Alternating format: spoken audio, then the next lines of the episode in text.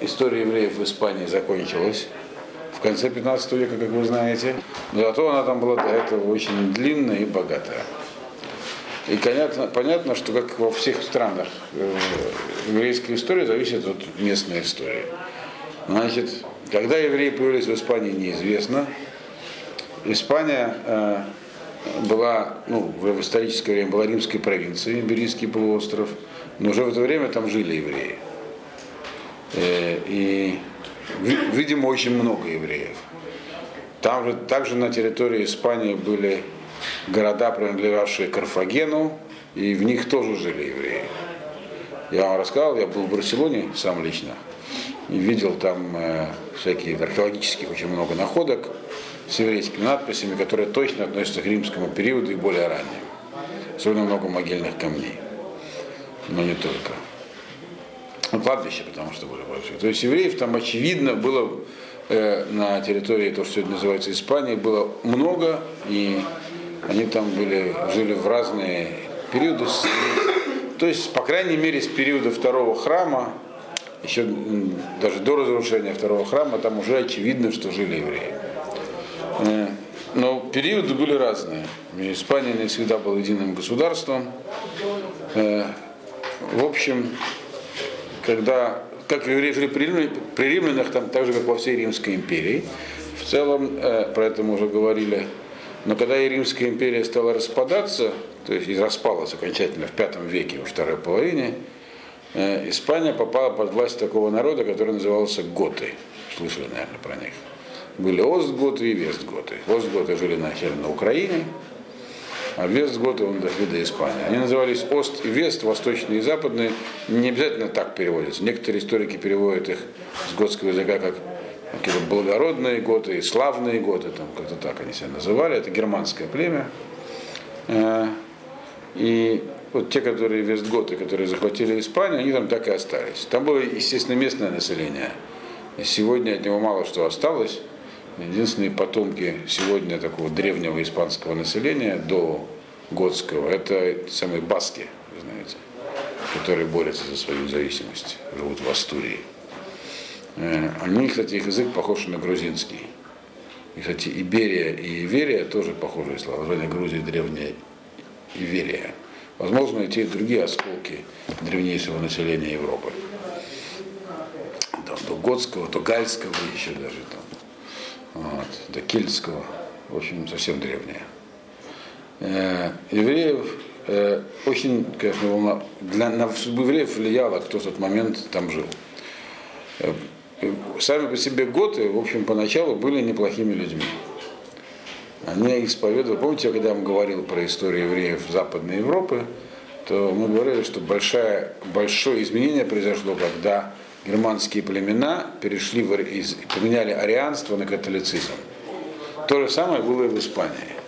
Готы поначалу, как все германские племена, были арианами, и как таковые были довольно веротерпимые, и к евреям относились в целом положительно. Ариане такая христианская, э, христианская разновидность, которая была объявлена впоследствии ересью и потом истреблена. Католицизм победил в Западной Европе. Они с точки зрения теологии отличались тем, что у них была четко выраженная структура в Троице.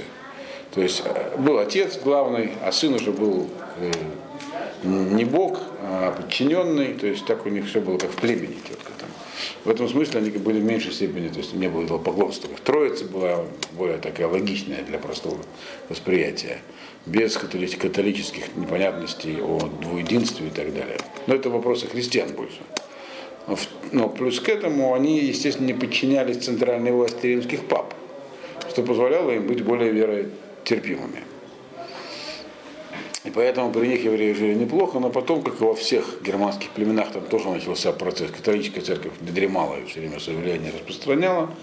Начался процесс их перехода постепенного в католичество. И в итоге готские короли приняли католичество, а раз короли, так и все остальные – и они стали католиками, тут у евреев начались проблемы. Поскольку они были дикие германцы, то они и, в общем, хотя там были периоды, был один король Сизибут такой, при котором э, евреям снова стало жить хорошо. Но в целом, начиная с начала 7 века, когда они перешли в католицизм, начались проблемы у евреев.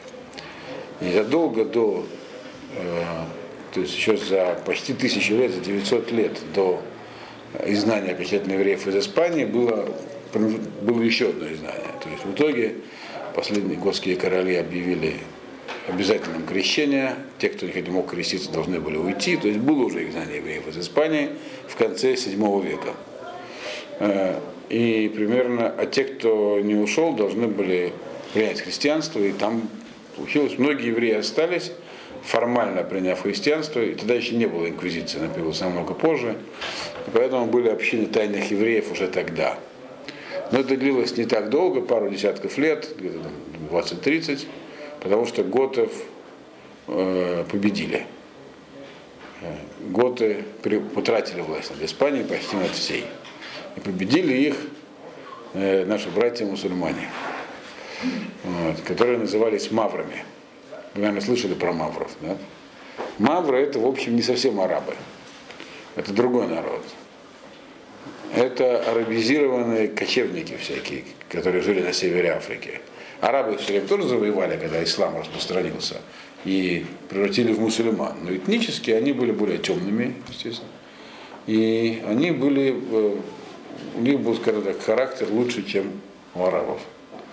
Они были, они, они в то время исламский мир, это, конечно, звучит странно сегодня, но в то время исламский мир был передовым, прогрессивным, и в нем было приятно жить. В отличие от христианского, особенно когда попал под католическую власть, среднее, раннее средневековье, самое мрачное время в Европе. А у мусульман в это время была свобода мнений, все было, значит, э, все было в общем цивилизовано. Они действительно были на высоком таком, потом, по тем временам цивилизационном уровне. Э, в принципе, их полководец старик, который переправился с ними через, Гибрал, через Гибралтарский пролив и завоевал э, Испанию, э, и, такое мнение среди историков, что его к этому очень сильно подстрекали евреи, потому что им там совсем было жить не в моготу уже. И сильно им помогали при этом. Э, евреи, оставшиеся в Испании под властью готов, э, в общем, помогали маврам завоевывать Испанию. Правда, помогало маврам также и то, что готское королевство единое распалось, они между собой воевали. Многие феодалы готские были против репрессивной политики готского короля, в том числе и против евреев. То есть там начались внутренние готы, которые передрались. Э, и в принципе, там кроме евреев жили и мусульмане уже тоже на территории Испании, их точно так же угнетали. То есть это как бы э, то, что происходит через 900 лет в Испании в миниатюре происходило. И когда мусульмане завоевали, Тарик завоевал почти всю Испанию, осталось э, примерно, по-моему, три готских королевства небольших на севере Испании в горах. Леон, Кастилия, по-моему, Навара, точно не помню.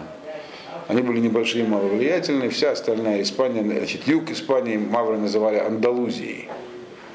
Так и, так и сегодня называется, это потому что там когда-то жило германское племя вандалов.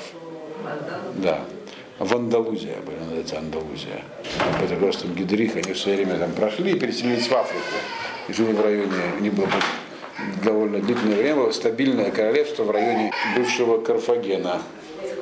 То есть, э, ну просто какой-то выдающийся личность. Да, полководец, он был маврский полководец. Они вообще с удовольствием ринулись в Испанию, когда особенно евреи обещали помочь а, завоеванием, потому что Испания была богатой страной по отношению к Африке. Вот. Там была более плодородная почва, там в времен Римской империи много чего было построено. Город Барселона вообще построили карфагеняне еще до, до Рима. То есть была развита следы цивилизации. А они жили в Африке, они были кочевниками. Э, мавры. И тут они пришли в богатую страну и сделали там государство. Поскольку они в то время были на цивилизационном подъеме, им еще помогали евреи, они сделали хорошее государство. Грамотное такое. Вот. И к евреям там относились хорошо. Действительно так.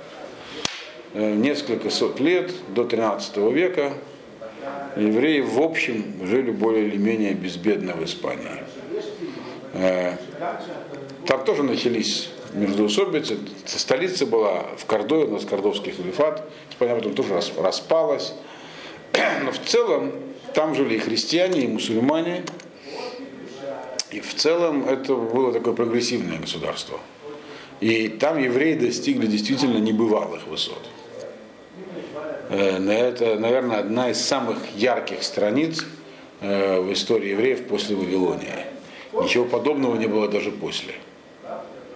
Э, С точки зрения, со всех точек зрения. Это говорят во всех курсах истории. Называют это золотым веком, но надо только помнить, что золотой век евреев был не при христианских властителях Испании, а при мусульманских. И то не при всех. Вот. Э, В чем это выражалось, там был золотой век? Список выдающихся мудрецов Торы, произведения которых и сегодня определяет нашу жизнь, которые жили в это время в Испании и писали свои книги, он очень длинный, его нет даже возможности весь огласить. Э, Рамбан, Рамбам, более поздние времена, Рош, Ражба, Риф, это все книги эти мы используем, последние, не являются как бы основой вообще той Торы, которую мы учим сегодня. Иосиф Кара тоже был испанским евреем, но он уже писал, он уже уехал из Испании, он писал в Сафтфате. То есть там был потрясающий, потрясающий всплеск еврейской учености. Притом, это редкий случай, что евреи предоставлялись там возможности и для развития в других областях. Вообще некоторые ошибочно думают, что когда евреям предоставляют много свободы, это плохо. Евреи сразу начинают пользоваться свободой и уходят от Торы. Была такая точка зрения.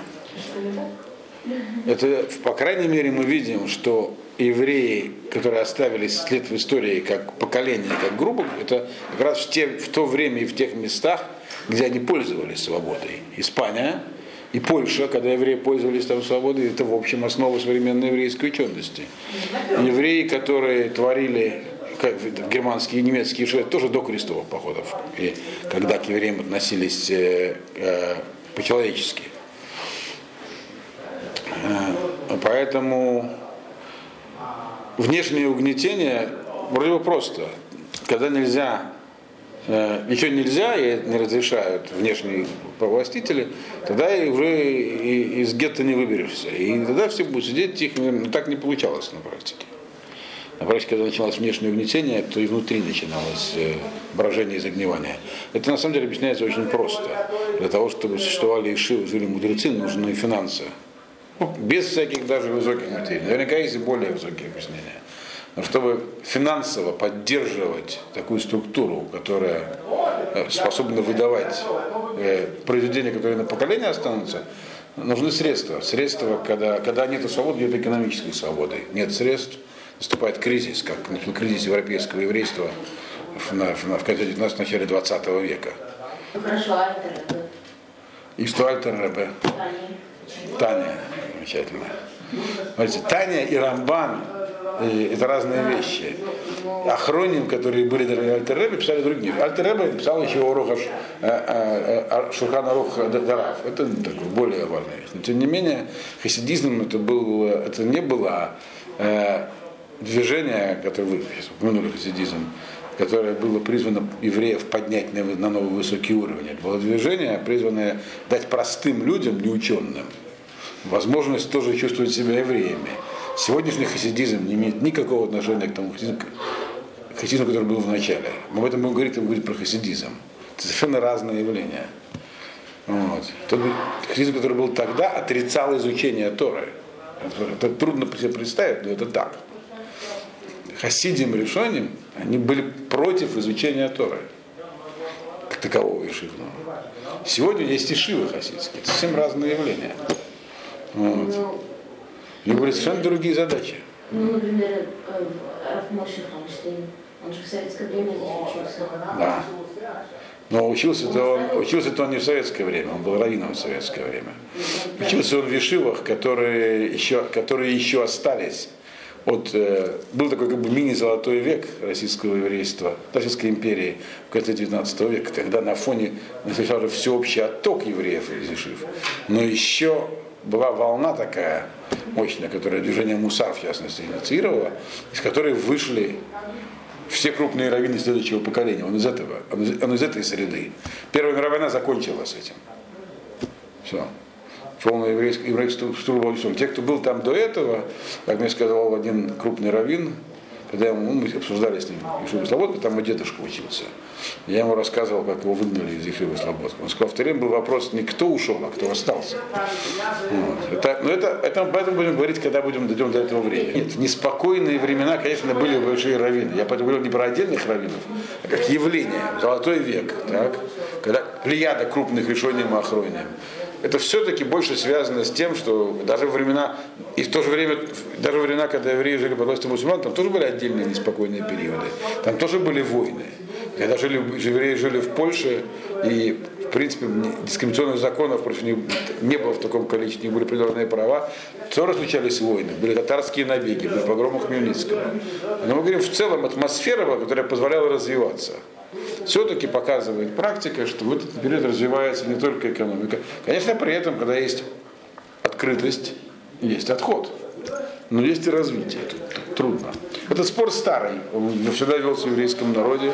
С самого начала, можно сказать, я, скорее всего, с того, как Мираглием пошли на разведку земли Израиля, среди них был Яшуа Бенун и Калев Гадифуна, которые вели себя по-разному в этом отношении. Но он продолжался всегда и есть и сегодня тоже, никуда не девался. Открытость и закрытость, как быть. Так что, но мы видим, что вот в этот период евреи же там прославились не только как ученые Торы, правильно? Часто очень те же самые евреи, которые были учеными Торы, совмещали это с государственными должностями, очень важными. Например, Шмуля Нагид, э, э, который э, был одним из крупнейших ученых, остались из его книги, он одновременно был крупным полководцем и вообще визерем великим, премьер-министром. Я не говорю про Адон Ицака Брабанеля в конце этого периода, комментарий которого на Тору является одним из основных здесь, которые сегодня, а он вообще был крупным государственным деятелем всю жизнь. И это не, это не единичный случай, таких было много. Вот. А, были масса, а была масса евреев, которые делали государственную карьеру, были придворными поэтами, врачами, еще кем только не были, при этом не будучи учеными Торы. И, естественно, при этом был отход тоже у них. Когда Рош, ученик Магарама из Ротенбурга, приехал в Испанию, э, у него некоторые испанские, но это уже было под конец. Но это было, нет, это было как раз, когда евреи уже, уже не было там мусульман, уже было христианское владычество, но еще не наступила задавленность закончился золотой век. Тем не менее, его, он еще был недалеко. Его поразило некоторые испанские обычаи, потому что там э, считал, что они не, некоторые противоречили Галахе. Тогда еще не было Шаханаруха, но Галахе, то есть он некоторые из них поправлял. То есть всякие вещи развиваются в такой среде. Но тем не менее, это золотой век, это по праву называется. То есть евреи использовали свободу для разных вещей, но в том числе и главным образом для нас, что важно, она, она использовалась полностью для э, развития еврейской учености, которая была развита там необычайно. Еще раз повторяю, ашкенадских евреев в то время еще как таковых, даже если они и были, они еще ничего не создали. Вот.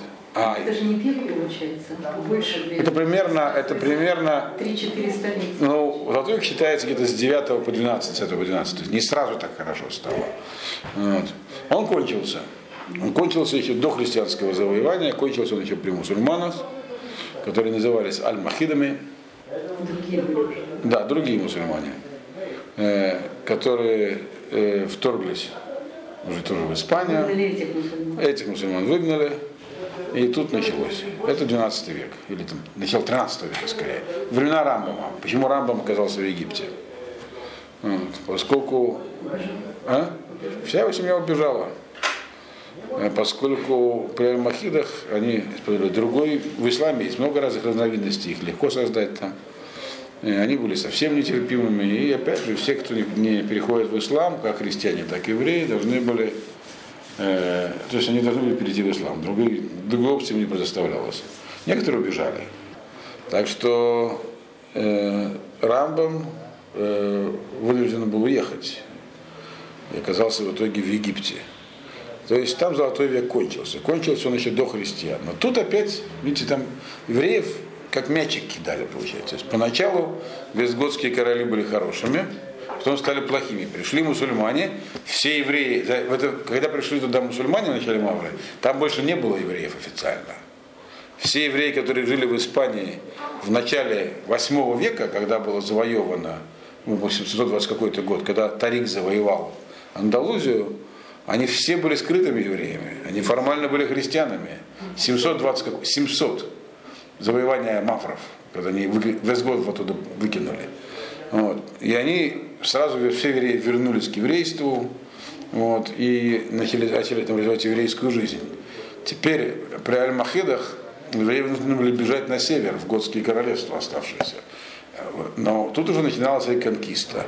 Эти самые готские короли, которые жили на севере, они постепенно накапливая си- силы, потихонечку откусывали по куску. Первый всего захватили Толедо у мусульман. То есть они начинали отвоевание Испании у мавров. Мавры как раз пришли в упадок в этот момент. И готские, как эти самые короли оставшиеся, они как раз в этот момент хорошо относились теперь к евреям. Вот. То есть э, евреи теперь должны были поддерживать их, получается. Подождите, а чего это зависело? Зависело от конъюнктуры, от конъюнктуры политической и от личных качеств тех или иных людей тоже. А Там был еще ряд факторов, насколько им нужны были евреи. Когда человек рвется к власти, ему нужны любые союзники. Когда он власть захватил, есть другие уже устремления. Есть личный фанатизм еще. Тоже этот фактор не сбрасывается из счетов. Есть влияние католической церкви, которое было, пожалуй, самым важным фактором, когда начинались гонения на евреев в христианских странах, в католических. То есть э, многие короли э, э, и, м, могли и не желать лично введения различных антиеврейских законов, но они не могли спорить с папой. От папы очень многое зависело. И поэтому в Европе, на самом деле, велось много войн для того, чтобы ограничить влияние папской власти. И нужны были евреи, попросту нужны были евреи. Некоторые войны вообще велись на на еврейские деньги, например, э, при конкисте за отвоевание обратно частей у мусульман. Евреи, которые, когда говорят, хорошо, использовали как богатство, становились влиятельными, у них были связи. Вот. Плюс к этому еще, что есть еще личные качества. Э, Мы, например, можем взять, к примеру, диспут Нахманида, так? Э, Одна, когда уже произошла реконкиста, э, не полная, полностью она, она закончилась только в 15 веке, окончательно, совсем. Последних мусульман вы- выгнали из Испании. После этого выгнали евреев. Значит, э, но еще до этого, например, известно, вот, когда Рамбан, как Рамбан оказался в Иерусалиме, диспут известный, так, который он вел с евреем же, крещенным Павло Крестьяне. Вот король, который диспут проводил, был справедливым человеком сам по себе. У него и политически, с точки зрения политической, ему выгодно было этот диспут любом, при любом э, здесь раскладе объявить э, выигранным на католической церкви, потому что он тоже не мог себе сильно, хотя Испания он был, он был королем ну, Арагона и Кастилии, был то есть, достаточно мощное государство, тем не менее, он тоже у него была внутренняя оппозиция, он зависел от папской власти. И, и, а он появился довольно благородно. Он говорит, ну Рамбан же победил, ну как бы как. Хотя я и знал его, вынужденно, вынужден был, но достаточно вознаградил и через три года решил ему вернуться, просто он не стал возвращаться. То есть это личные качества того, поэтому, кстати, интересно, я вам рассказывал, в, в- испанской традиции он назывался Эль Джасто, справедливый. Вообще, в принципе, он был справедливый, не только в отношении к евреям. Веро- Вероятно, назвали его справедливым за то, что он э, диспут справедливо рассудил. Хайме II Эль Джасто. Я видел его портрет просто в Барселоне, в военном музее, там написано. Там. Хайме. Он не был Хаймом. Почему-то часто переводят это как, это пишется как с буквы Дж, начинается Джайме. Просто как Хайме, но почему-то переводится как Яков. Очевидно, это какая-то готская форма имени Яков, я точно не знаю. Вот. Так или иначе, э, зависело от всех этих, от массы факторов. Но евреи, получается, были как такой мячик. То есть золотой век, в общем, кончился. Э, Но реконкиста помогла евреям выжить в очередной раз. Но опять же, до того момента, пока не усилилась власть э, инквизиции. Инквизиция, тут это следующий важный этап в еврейской истории Испании. Такое явление, как инквизиция. Инквизиция значит расследование вообще. это у христианской церкви были большие проблемы вообще не с евреями, а на юге Франции с такими альбегойцами или кадарами, как их называли. Это такая была даже не совсем христианская. То есть такое развилось движение э, совершенно диссидентское, как новая религия. Я точно не знаю, в чем оно состояло, но оно, в общем, э, базировалось на христианстве. И, и оно существовало, были разные его разновидности, в том числе и в Болгарии. Существовало довольно долго, но на юге Франции с ним покончили. Это было очень важное влиятельное движение. И чтобы с ним бороться, с этими проблемами, была создана специальная организация, такая инквизиция, которая должна была заниматься расследованиями отступления допросов веры. В христианской церкви всегда было много разных ересей. Я уже объяснял, это частично связано с самим устройством христианства, с неоднозначностью распределения ролей в Троице. Можно там по-разному поставить, получится ересь. Один параметр изменил, получил ересь и так далее. Но, кстати, э, распространение ислама, такое триумфальное, э, по всей Северной Африке, и в том числе почему мавры, вот эти самые, стали так быстро мусульманами, было как раз связано тоже с большим количеством религиозных войн. До этого это была территория Византии контролировалась. И Византия была очень репрессивным христианским режимом, которое преследовало всякие, там, во всем видело ересь. Поэтому, когда туда пришли арабы с Аравийского полуострова, их принимали просто как освободителей. Вот. Так вот, э, но эта организация сыграла э, потом впоследствии очень... Была создана она, как я уже сказал, для того, чтобы бороться с альбегойцами вначале. А в итоге она его довольно быстро заборола, а потом боролась с евреями в Испании. Инквизиция попала в Испанию.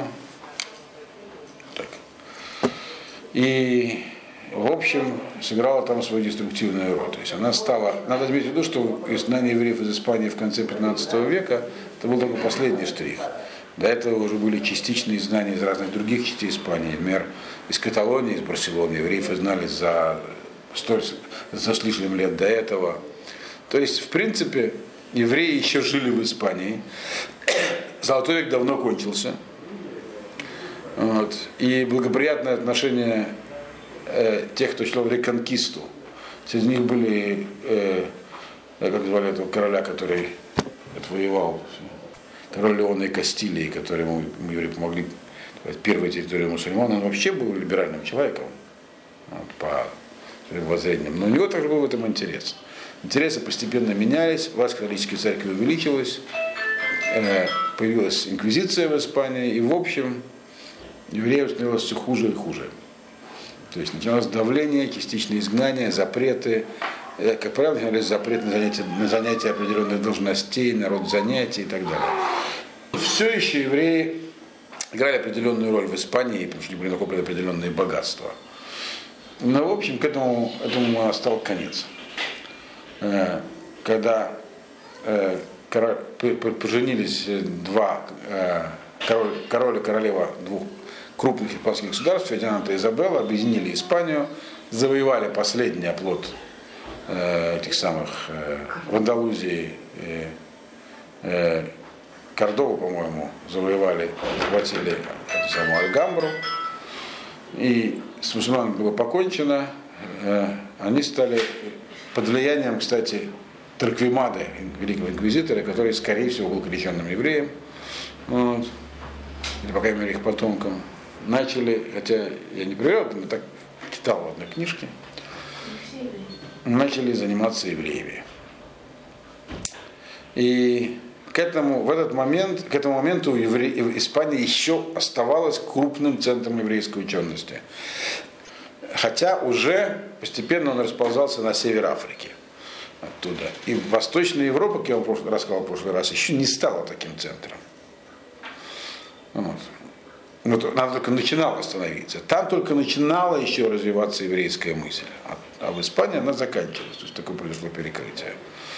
В общем, долго ли, коротко ли, но этот очередной виток спирали, как вы помните, там было несколько уже.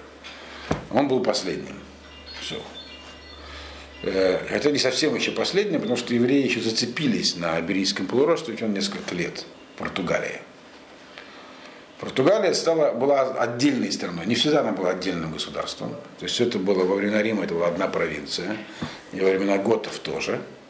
И во времена мавров тоже. Но в процессе реконкиста один французский рыцарь э, сделал из Португалии э, отдельную страну и стал ее королем. И португальские короли были его потомками. Он даже он не был даже э, королевского рода, был просто такой французский рыцарь. Опять же, не помню, как его звали, но это не так важно для нас. Э, и, в принципе, португальский язык, он, хотя сегодня и отличает от испанского, но они развелись из одного корня. Вот в Португалии, на момент изгнания евреев из Испании, их, в общем, там приняли. Но это длилось недолго, потому как приняли там даже хорошо, и Дон Ицек Барбанель там стал министром, уехал Фернандо Изабелла, тоже министр финансов. Это длилось буквально несколько лет. Э, португальский король под влиянием, уже под давлением своих соседей из Испании, которые были более могущественной страной, чем он, могли захватить его Португалию, если бы пожелали. А у них был, это был для них Карлос Белли, тоже, то есть вот к войне дал приют, приют евреям. Тем более, что их бы в этом деле покрыла католическая церковь, римский папа. Поэтому решил от евреев тоже избавиться. То есть это была короткая очень остановка. Но только он поступил хуже, даже хуже, чем Фердинанд Изабелла. Поначалу он сказал, ну хорошо, уезжайте все. Но потом, когда он, в принципе, оценил, он успел оценить реальные преимущества от пребывания евреев в его стране, ему стало жалко их отпускать. Поэтому он такой свободы евреям не предоставил. То есть в Португалии евреи были насильно крещены, те, кто не сумел убежать. Вот. И там тоже потом работала инквизиция. Дальнейшая история евреев Испании – это история тех мест, куда они попали. И история маранов, то есть тайных евреев, которых, э, собственно говоря, жгли на кострах. Это не жгли не евреев, а тайных евреев. Сожгли очень много. Вот. Но последнее, интересно, что последний суд инквизиции в Испании продержалась очень долго. Последний суд инквизиции был в 1826 году. Э, и приговор был приведен в исполнение. В 1826 году. То есть уже возрождение прошло? Все уже прошло. Надо ведь что там были приливы и отливы. Были периоды, когда инквизиция почти не действовала.